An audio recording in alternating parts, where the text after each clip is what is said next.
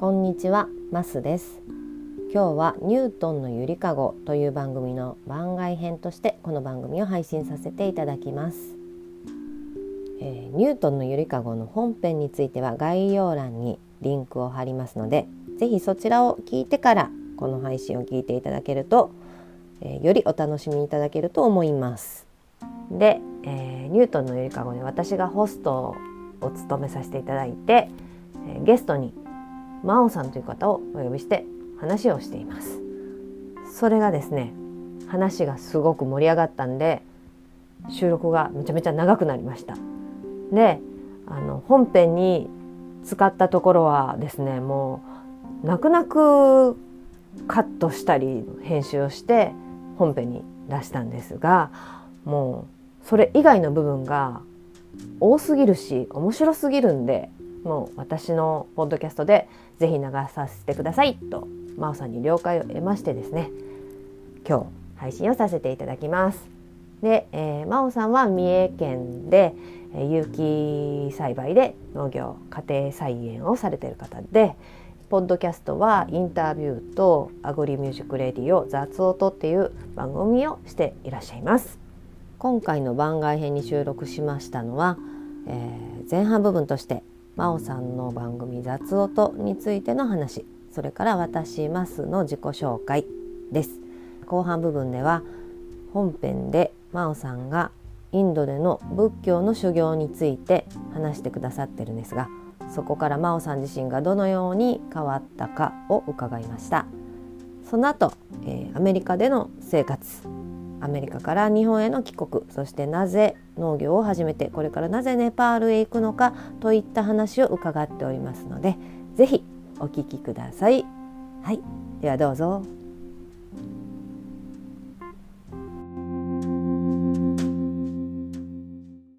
ありがとうございます。雑音大好きです。はい。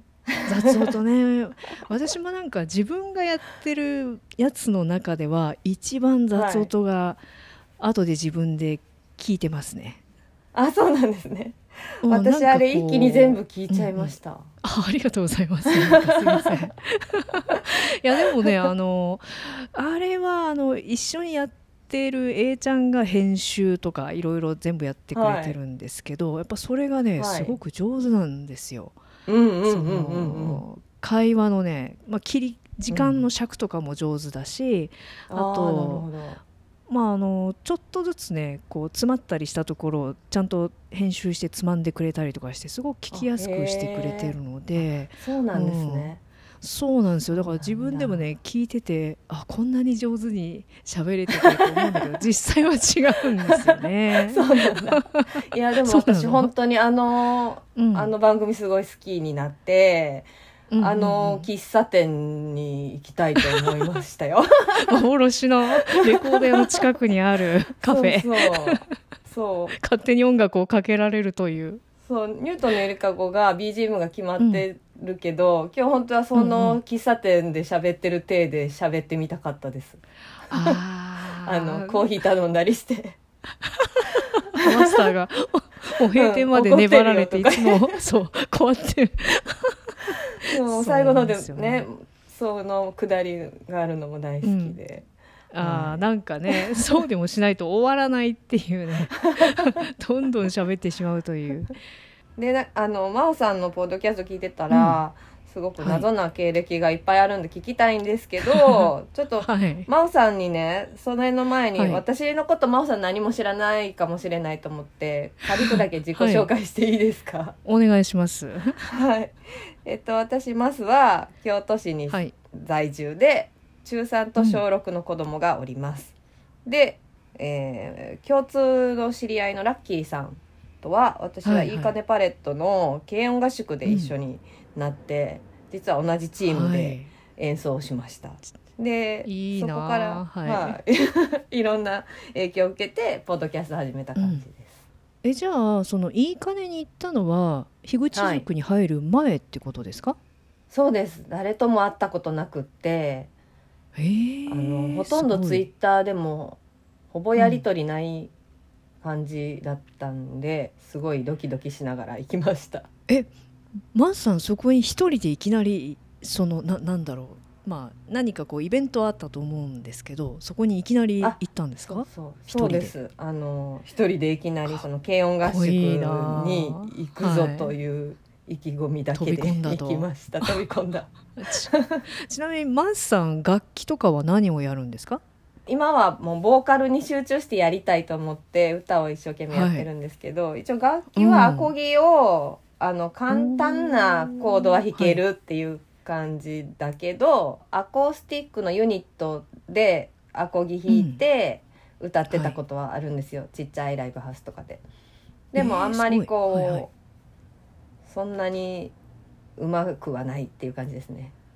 いやそのね楽器はね みんなそんなに上手くないよって絶対言うからめちゃくちゃ私から見るとえそれめっちゃうまいやんっていう人でもうなんかいやいやでも全然とか言うから分かんないんですよね。いやいや本当の本当の全然。そうですか？そうそうなんえです。でちなみにそのボーカルっていうのはどんな歌を歌ってるんですか、えっ、とそのアコースティックでやってた時はあの、オリジナルで曲を作ってやったりしていてで、まあ、合宿に行った時は本当にバンドが初体験だったんで、あはい、のその時にまあ当たった曲をやったりしたんですけどえっと、私こうくじ引きでラップが当たったんですよ。で、はい。全然聞いたことなくてラップが。うん、で聞いたこともないラップをやったもんではい。あの大変だったんですけど。いやラップってだってでき できる？なんか私多分そんな当たったらもうちょっと固まっちゃうかも。そう。ねあの事前にこのは5い曲のうちどれかは当たりますっていうのが発表されてて知りたい人はうんうん。きそれを何なのかを知ってから参加できるっていうシステムになってたんですけど、一応その中にラップがあることは分かってて、曲も分かってたんで一応はい当たるかもだから練習はしていってたんです。ほうであの練習はしていってたけどラップって難しいんやなと思って。あの当たり前当たり前ですけど その歌詞を覚えても、うんうやっぱりリズムとか、そのラップのヒップホップのノリとかを普段聞いてないから、うん。あの歌詞を覚えてちゃんとリズムに合わせて言ってるつもりでも、後から録音聞いたら、うん、全然なんていうかラップになってなくってびっくりしました。あー音楽ってなんか録音してから聞くと恐ろしいよね。恐ろしかった。えこんなにずれてんの？とか。うん。ありますよね。なんかね、なんていうかね、その、うん。だから真央さんの雑音と聞いてすごい面白かったんですけどその、はいはい。韻とかのう取り方っていうねか、もそうそう説明してはったじゃないですか。こう後のはい。方に合わせているのが前の方に韻を合わせるのうんうん。がやってくる時もあるとかいう話をしてはったけど、なんかそういうのがこう、うん頭でも分かって体でも染みついてないとできないんやなってすごい思いました。あー体でも染みついてるってまあそうだよね。だってうんヒップホップとかのリズムって言ったら独特のねこう、グルーヴというかうん。雰囲気があるから確かにあれはたくさん聞いて踊ったりとかしてると分かってくるのかも。そう。そうね。ね。そうですよね。踊ってないとちょっとね、ダサかったです自分がすごく、でも多分言うほど悪くはないんだろうし ちょっとそれちょっと見見たいな。いやもう本当に。はい。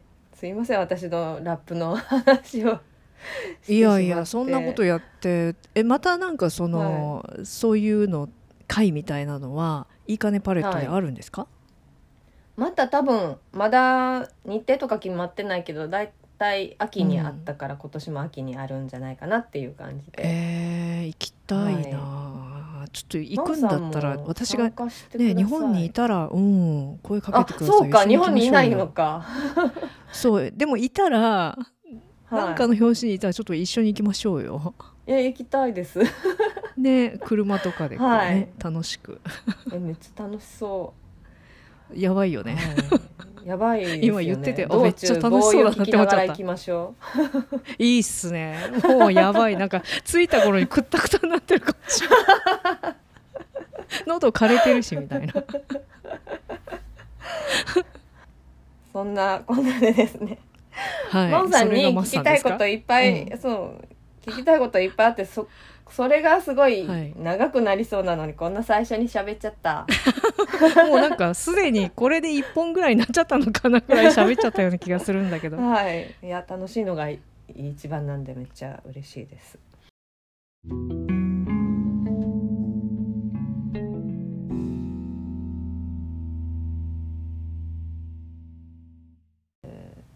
その真央さんはその修行を通してはい一番自分が変わったと思うとことかありますか、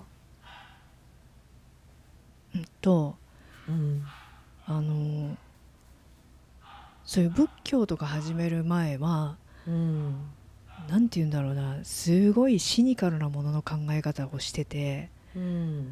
なんか善意とかねそういうの信じてなかったんですよ、すごい良くないんだけどうん。めっちゃくちゃひねくれててっていうのはまあ子供の時にかなり長い間いじめられたりとかいじめられるっていうかそのいじめられてるた友達と一緒にずっといたことですごくこう常に疎外感を感じたりとか身の身の危険とまでは言わないけどあんまりこうそのちょっと人間が怖いみたいなとこがあってうんでやっぱりその辺から来てるのかなって今思うんだけど、そういうそういうなんていうのかな、うん、そういうシニカルなものの考えっていうのはなくなりましたね。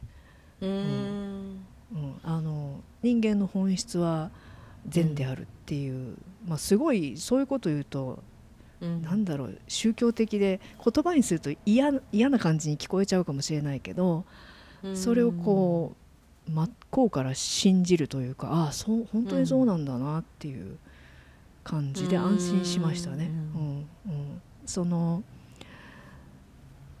今ある環境が例えば辛い環境の人ってどうしても性格は歪むと思うんだけどそれはやっぱり環境に起因しているものであって、その人の本質じゃないっていう。でうん。自分もそうで今辛いことがあって思うように、その理想の自分に慣れてないかもしれないけど、それはやっぱりだからといって自分がダメっていうことじゃなくて、うん。うん、まだまだ変われるんですよと。そういうこう、ん。自分はこうだっていう思い込みが強いっていうことが自分を縛ってるんだなっていうのは自覚はしてますね。だからそういった意味で希望を持ってるっていうそこは大きく違う気がしますね。うーん。なうん、るほど。うん。いやーなるほどな。私も変わっていいこ いやいいんじゃないですか別に。うんただあの本当仏教哲学ってその、うん。最初のね諸行無常みたいなことをひたすらやり続けるんで頭のいい人っていうか、勉強が好きな人にはもうたまらなく楽しい世界なんですよ。うえー、だやっぱり、うん、いる人たちもねああこの人たち多分数大学とかちゃんと出ててめちゃくちゃ勉強できる人たちなんだろうなっていう感じの人が多かったですね。うーんよく古典ラジオとかでも全部論理でできてるみたいな話をうん深井さんがされたりしてましたもんね。そうだからそのね古典ラジオで仏教を取り上げることが結構ちょいちょいある気がするんだけど、うん。まあ、それに関してだけは自分はなんか、あなたよりも知っていますと言える唯一のことかなっていう気がしていて すごい。そんなこと言ったらすごい怒られそうだけど。いやでもねそれでもねだって修行してるんだから。そそうそう何年もそればっかりやってるから、でかんでこう聞いててうーん本を読んだだけでここまです理解しちゃうってすごいなって本当に思いますけどやっぱ彼らもその勉強大好きな人たちじゃないですか、うんうん。ああいう人たちが多いんですよ仏教界には。へーそうなんだね。もう休み時間的な時にはうん、しきりと議論をして。だからこう午前中にティーチング2時間ぐらい受けて、うんうんで午後はまあフリーになったらうん。こうカカフェっていうかまあそういうチャイとか飲みながらもうひたすら白熱した議論をやり続けるみたいなね。へー。へそれがまた面白いんですよね。だからまあそういうので英語とかも最初はできなくて本当に苦労く悔しいと思ったんだけど、ーうん。私も論破したいとか思いながら 言葉が出てこないんだよとか思って。へえすごい、うんまあでもいつの間にかね普通にやるようになってましたね。えそれ何年は間かこうかけて、うん。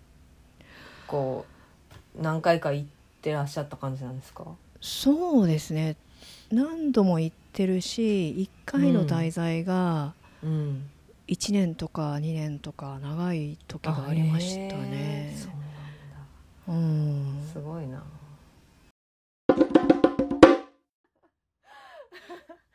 なるほど。へえで結婚されて、はい、アメリカに住んでらっしゃったんですね。なるほど、うん。あのカリフォルニア州のね南カリフォルニアで、うんうん。カリフォルニアって本当にね素晴らしいところなんですよ。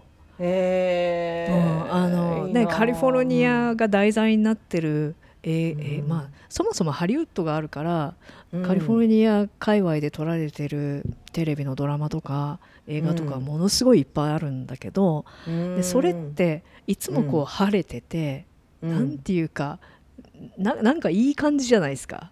のんびり。海があります。海もあります。海もあります。うん。へえ綺麗だしね海もうね、ん。うん。でサーフィンとか、うん、まあまあ本当気候も良くてね素晴らしいですね。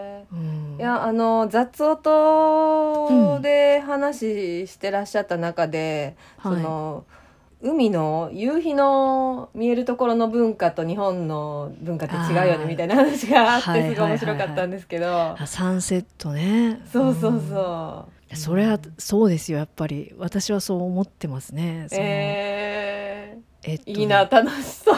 いや楽しそいですよ の夕日その文化。うん。やっぱねどうしてもねうん。サンセットっていうのはロマンチックになるんですね。ねいいな。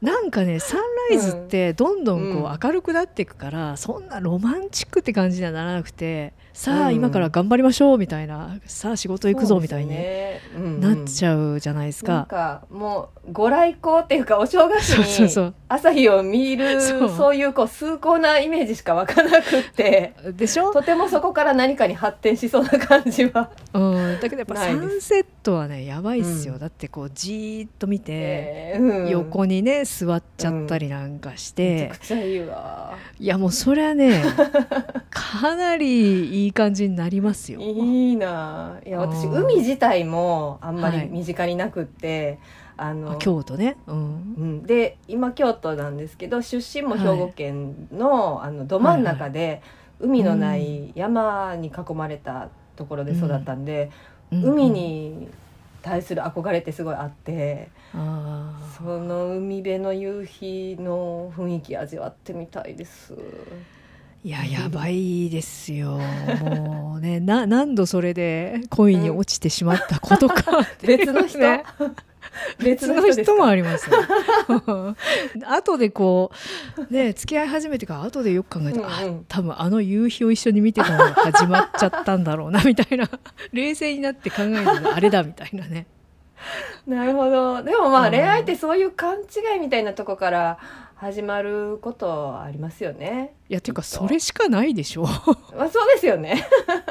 そんな素晴らしい人はいないでしょだって 思い込まないとね。うんうんそうですよ。うん、確かにね。うんうんいくら結婚したところでね、いいろいろありますからね。ありますね。うんうんうん。えー、いや真央さんとこんな恋愛の話ができるなんて思わなかった。ねえ。うん、面白い。え、あの真央さんインドとアメリカってなんか全然じ、はい文化違うなとかなんかそういうことってありますか？全然違うなって思ってその日本ともまた両方とも全然違うし、うん。うん、そのインドの後もう最後の方はねインド本当に疲れちゃってもうくったくたになっちゃったんですよ。うんやっぱりなんて言うんだろうな良くも悪くもうん。まあ、さっき言ったようなその展開が面白い時は面白いけど嫌になってきたら本当に嫌になってきちゃってもうなんで電車遅れんだよみたいな、うんうんちょっと何時間も十何時間も待てない。そう。だね本当私無に理そう。それこそね仏教でいうところの自分の全ては自分の主観なんだっていうね、同じ事象があるのに自分が好き嫌いを決めてただけなんだなってその典型みたいな話なんですけど、うん、うん。もうあと体がやっぱりね長いうん。旅の生活をしていると疲れてきてしまって、うんあもうちょっとこれは結構やばいんじゃないのかなっていうそのなんだろう風邪をやたらひくし治らないっていう大きい病気をしてるわけじゃないんだけど、なんとなくうん。もう具合が悪いわけですよずっと。えうん、だからこれはもうちょっと安定した暮らしをしないといけないなっていう気持ちになってきて、でも日本かっていうその時はまだね日本に面白さをこう、なんか感じられないなっていう中でうん。カリフォルニアいいなっていうね なんか良さそうだなと思って、あその時はもうお付き合いしてらっしゃったんですか？そうですね。でうん。うんそうですね。でまあ一緒にカリフォルニアにじゃあ住みますかっていうその相手の人は日本語全然できないしうん。そしたらまあ普通に考えたらね言葉が両方できる場所に住むべきでしょみたいな、うん。うん、感じだしうん。やっぱ私もまだちょっといろんなものが見たいっていう気持ちがあって、うん。うん、カリフォルニアアメリカってどうなのかなみたいなね、うん。うんうん感じでしたね。そのカリフォルニアは居心地良かったですか？よかったですね。もうほん今でも、まあ、つい最近ちょっと行ってきたんですけど、あ行ってらっしゃいましたよね。うん。いややっぱりいいっすよねその、へうんこっちに戻ってくる時にも相当悩んだんですけど離婚はともかくとして日本に帰るかどうかこれは悩みどころだなみたいなっていうかカリフォルニアを離れるか。うんってなってーうんまあ、今でもちょっとはあってなってますね。うん。そうなんだ。あの気候がいいっていうだけでうん。精神状態もすごい安定するんだなっていうね。あうん、あのまあやっぱりね子供の頃から音楽とかもたくさんアメリカのものを聴いてたし映画も見てきたし、うん。まあ言ってみたら憧れの国なわけですよ。うんうんうん、でそこにどっかでこう子供の頃から住んでみたいという気持ちはあったなって気がしていて。うん。で実際にまあ住んでみてもちろんいいことばっかりではないですよ。やっぱり競争がとにかく激しい、あうん。あ本当になんかその、アメリカっていうものが映画なんかで見るのとはまた全然違う厳しさとか暗さみたいのがあって、うん。あこれは大変な社会だなと思ったし、あうん、だけどやっぱりその日本っていう国が祖国だけどもーうん次に一番影響を受けているのは間違いなくこの国だったんだなっていうのをこう住んでみて分かりましたね。へそれはそこで住んでてっていうことじゃなくて、うん。日本で育うん、っている中でアメリカの文化がすでに入ってきてたっていう。だいぶあったなっていうね、自分の人格形成とかあるいはうん好みうん。うんうんにうん。めちゃくちゃそのアメリカ文化の影響っていうのがあったんだなっていううのをん。感じると同時にうんうん。そう現実のアメリカっていうのはあ、うやっぱり思ってたのとだいぶ違うんだなっていうのもありましたね。うーんそこでもそれ加味してもうん、アメリカ過ごしやすかったんですね。うん、やっぱり圧倒的なその多様性というかうん。日本のそのモノカルチャー的な部分にすごくこう幼少時代に苦しんでいたのでやっぱみんなが同じであるべきだっていう感覚がすごい強いへ国だなと思うので、ううんんだってパッと見て同じだなって思うし、みんなこう似てるっていうか同じであることに安心するっていう、うん。なんかこうメンタリティーがあってでもそれがこう自分にはすごく嫌だなっていう、うんななんでだろうっていうのがずっとあったんで、うん。そこからの解放っていうのはすごく大きいですね。へうえいんやでも私ずっと日本にいるからうん、一回出てみないと感じれないかもしれないですねそういうのって。そうですね、うん。うん、でもずっとその同じ場所にいられる人が羨ましいですけどね。あーなんかそういうふうに言われたこともあります。私から見たら、うん。あのいろんなとこ行く人ってすごいなって思うんですけど、うんうんうん。入れない同じとこに入れないんだよって言われたことはありますね。そうですよ。そ っか。なるまあ日本に帰ってきたのが3年ちょっと前で、ほどでそもそも日本に帰ってきたその、まあ、カリフォルニアと迷いながら日本に帰ってきたっていうのは、うんうん。えーとまあ、すごい考えた結果、うん。日本のこの自然の豊かさってすごいなっていう、あそうなんですか、うん、やっぱ森林が国土の7割とかですよね。真ん中ほとんどうん要は山ですもんね。うん。うんうんうんでそれに比べるとカリフォルニアって砂漠なんですよ。本当へー。は何もかもが人工的でよくあの、うん。えー西部劇の映画とか見てると砂漠じゃないですか。あカリフォルニアってそちらのそう。か西部だからそちらの方なんです、ね。本来はああいう場所なんですね。でそこに、ま結構強引に水を引いてきていろんな、うんうん。まあ、植生を作ってああなってるんで、うんうん。やっぱり全てが人工的だしうん。その文明というかエネルギーがなければうん。成立しない世界なんですよね。ううん。ん、だからアメリカってういう国とかカリフォルニアっていう場所がすごくお金があるから、ああいう豊かな暮らしになってるけど本来は全然違う、でそういうところって今後その環境問題とかエネルギー問題って言われてる中でちょっと怖いなって思ったんですよね。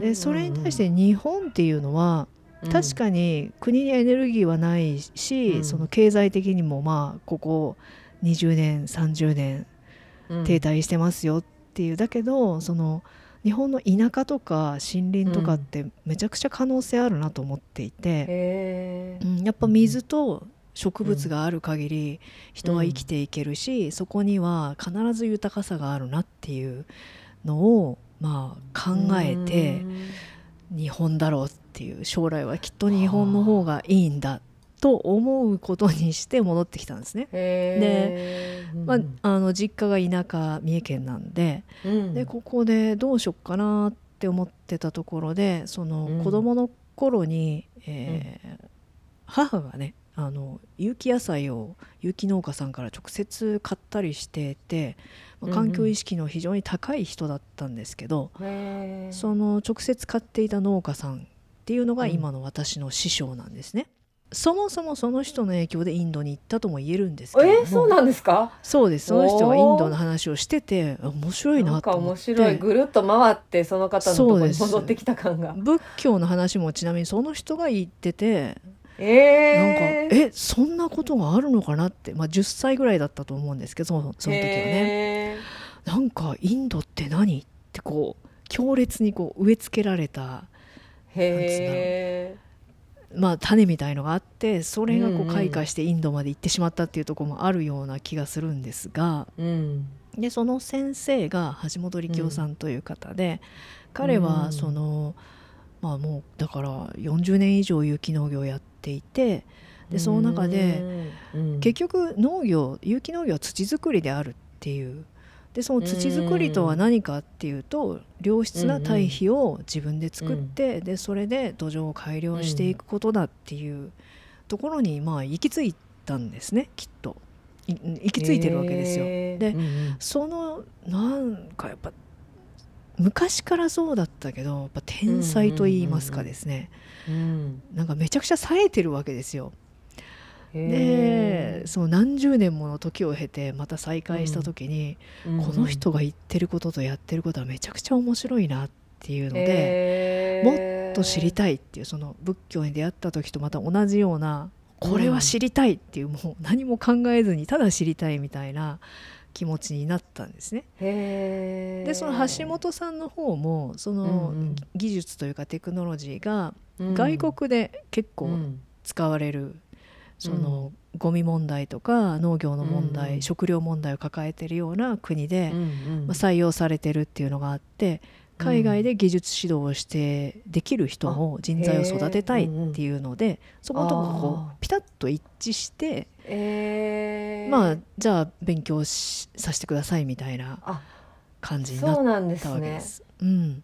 その海外で教えるという目標がうんまずあって、うん。というかそこが一致してから学ばれたっていうう感じなんですか、んまあというよりもその対比とか見た時に、うん。あなんかこれすごいものだっていう全然意味は分かんないんだけどなんかすごいって思ったのと、へえなんか物好きになる時ってそうじゃないですか別に理由は後から来るものであって、うんそうですね、うんうんうん。うん。だけど直感的になんかすごいって思うわけですよ。うんうんうんうんでもうとにかく知りたくてしょうがないっていう、うんうん。うん、っていうのとあとその、うん。じゃあその堆肥使って実際に自分で畑やってみないとよくわかんないんで、うんうん。まあ、畑をやり始めてみたらうん。あ畑ってこんな面白いんだと思って。